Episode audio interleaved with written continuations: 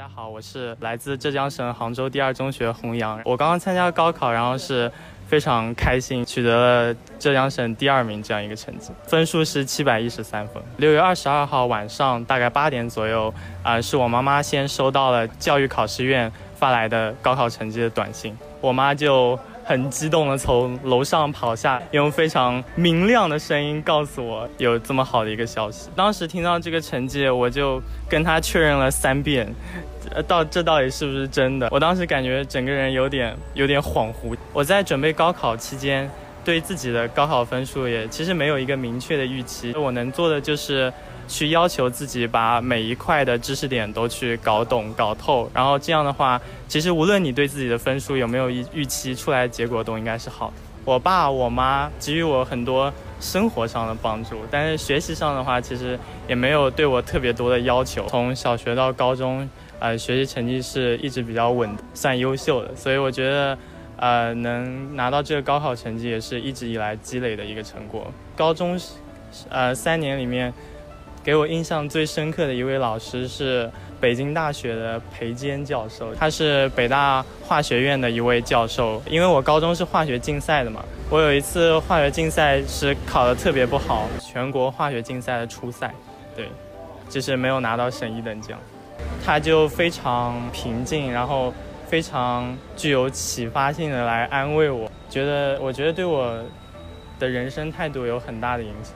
然后他当时就告诉我，呃，不能让一次失败或者别人的眼光来定义你，就是你要学会找到自己的快乐，然后活出自己的价值。从小到大走的比较顺，就是一直是活在鲜花和掌声中那种感。经历这样的挫折，整个人比较失落，比较沮丧，然后。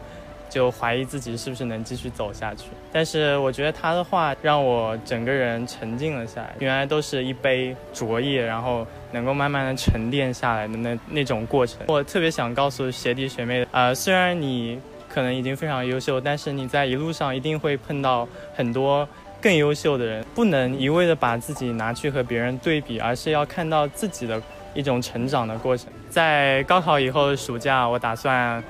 学学数学，就高等数学，然后学学英语，然后锻炼一下身体，还有学开车。有可能的话，我还会去和北大的学长去啊做一些调研。这一路走来的话，我也特别感谢学校的各位老师，还有我的很多同学给我的帮助。但是我最想对我的妈妈说一句：虽然我们有时候会有点争执，但其实我明白我们之间都是互相理解、互相支持。我叫彭乐怡，我今年十六岁，就读于杭州市文澜中学。我刚刚结束中考，我考了五百八十九分，是全市第一名，我感觉挺高兴。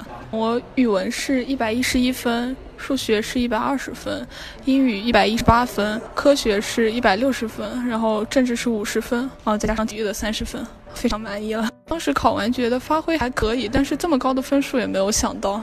我觉得学习的时候最重要的就是你要认真和仔细，把作业当成考试来做，就培养仔细的习惯，这样在考试的时候呢就会冷静客观一点。其实我也不是每次都会考第一名，就偶尔是吧？就是中考之前最后一次月考，我的语文只考了一百分，满分是一百二十分嘛。然后的话，这个成绩就只能算是平均分了，也会有担心。但是老师们都非常好，他们都过来来找我跟我讲话，叫我压力不要特别大，要放轻松的去考。然后来呢，最后一个月里呢，心态调整过来了，所以发挥也比较正常。我父母对我的成绩的要求还是比较宽松的，因为。他们可能对我也比较放心嘛，所以说平常会关心，但是也没有说一定要特别好。我平常比较喜欢阅读，各方面的书都会看一些，偶尔的时候也会弹古筝，因为非常喜欢，所以就作为一个业余爱好，在有空的时候就是拿出来放松一下心情。我在学习上有的时候也会遇到瓶颈，比如说理科题目有些难的做不出来，那么也会觉得很沮丧。但是呢，可以适当放松，然后回来之后换一个角度再去思考，说不定就能做出来。我对自己要求算是比较高的，有些事情还是会比较精益求精一些。我是那种会在关键时刻逼自己一把的那种人。优秀也是一种习惯嘛，因为很多东西都是要在平常的日常生活中一点一滴积累起来的，不是说在考场上突然间就能发挥超常。每个人都很努力，所以努力是最不值得夸耀的东西。你要做的就就是。比别人更努力，这是算是座右铭吧。我可能也是父母眼中别人家的那种孩子，但是我觉得父母也不应该给孩子太多的压力，要与孩子多沟通，发挥每个人自己擅长的一面，做好自己能做的事情就是最重要的。也想对下一届的我的学弟学妹们喊个话：你们只要每个人努力，没有什么事情是做不到的。我接下来就想好好放松下，然后继续投入下一个阶段的战斗。我世界不一样那就让我不坚持对我来说就是一杆刻度。我如果对自己妥协，如果对自己说谎？即使别人原谅，我也不能原谅。最美的愿望，一定最疯狂。我就是我自己的神，在我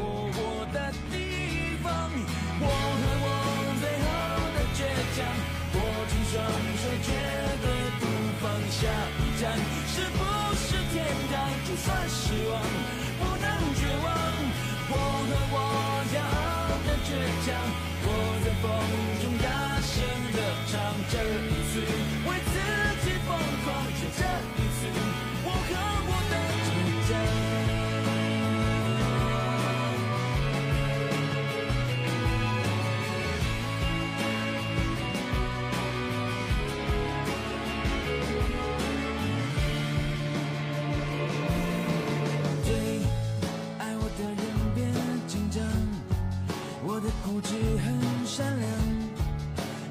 就别肮脏，眼神越是放光，你不在乎我的过往，看到了我的翅膀，你说被火烧过才能出现凤凰，逆风的梦想更适合飞翔。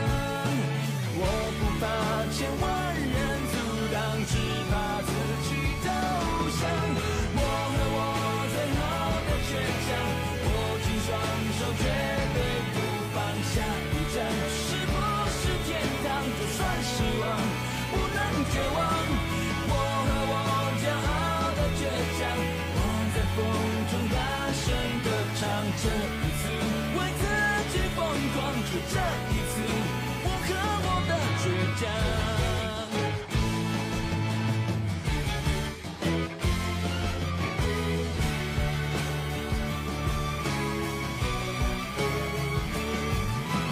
我和我最后的倔强。我。放手，绝对不放下。